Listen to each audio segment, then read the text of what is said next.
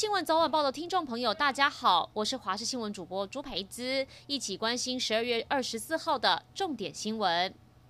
立法院今天进行表决大战，包含有关美猪的修正草案和九项行政命令。民进党团要求记名表决，总召柯建铭更呛说要直球对决。至于国民党团，从二十三号晚上为食安守夜，总召林维洲也说要挡下进口，要奇迹出现，不过会坚持到最后。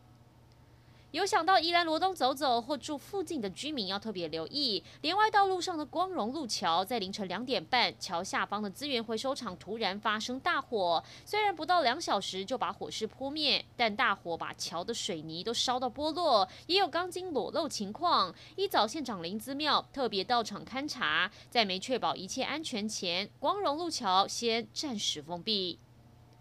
台铁南回线电气化，昨天全线通车。没想到下午一列高雄往台东的七一三莒光号列车，在经过屏东方山后，进入方野隧道时发生故障，列车卡在现场，让车上乘客很错愕。根据台铁初步检修，疑似是因为电车线零件脱落造成短路，也因为七一三莒光号故障，导致后方列车受到影响，前后延误大约一个小时，南回线才又恢复通车。因为台湾出现本土疫情，冲击耶诞跟跨年活动，五月天明天就要展开的演唱会，光是桃园六场就会涌进十三万人。宣布将开放粉丝可以退票，而迈入第十四年的福隆东北角迎曙光活动宣布取消。台北大直英迪格酒店则是跨年夜的派对决议取消，全额退费。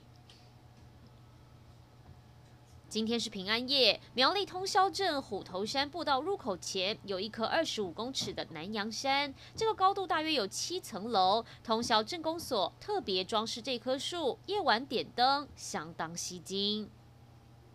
一起来关心天气。今天锋面向东远离，后方比较干的冷空气南下。清晨到上午各地还有一些降雨，中午过后逐渐转干。剩下东部跟大台北地区还是有局部短暂雨，其他地方则是多云到晴。而在温度方面，今天清晨各地低温十七到二十度，白天北台湾高温二十度，整天偏凉。花东则是二十三、二十四度，中南部是二十五到二十七度。但是入夜后到明天清晨会变得更冷。中部以北及东北部地区气温只有十五、十六度，沿海空旷地区或是近山区平地气温可能会再更低。南部加花东是十八到十九度，提醒您务必要做好保暖工作。